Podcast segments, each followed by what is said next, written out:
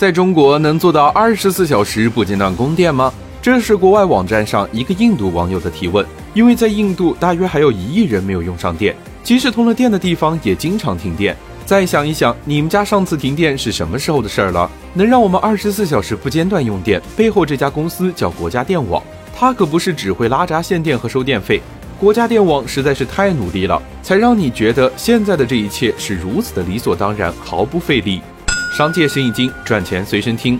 哪怕仅仅只是让所有人用上电，九百六十万平方公里乘以十四亿人，这都是一个世界难题。为什么印度还有那么多人用不上电呢？不是因为他们不想用，而是因为技术不行。想要远距离低损耗的输电，唯一的解决方法就是用特高压输电技术。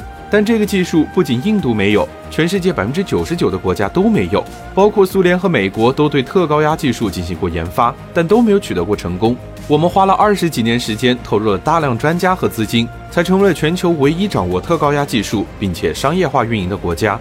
在特高压的技术上，中国标准就是国际标准，汉字汉语就是通用语言。为什么特高压技术会首先被中国攻克？美国的供电网络主要是民营公司在运营。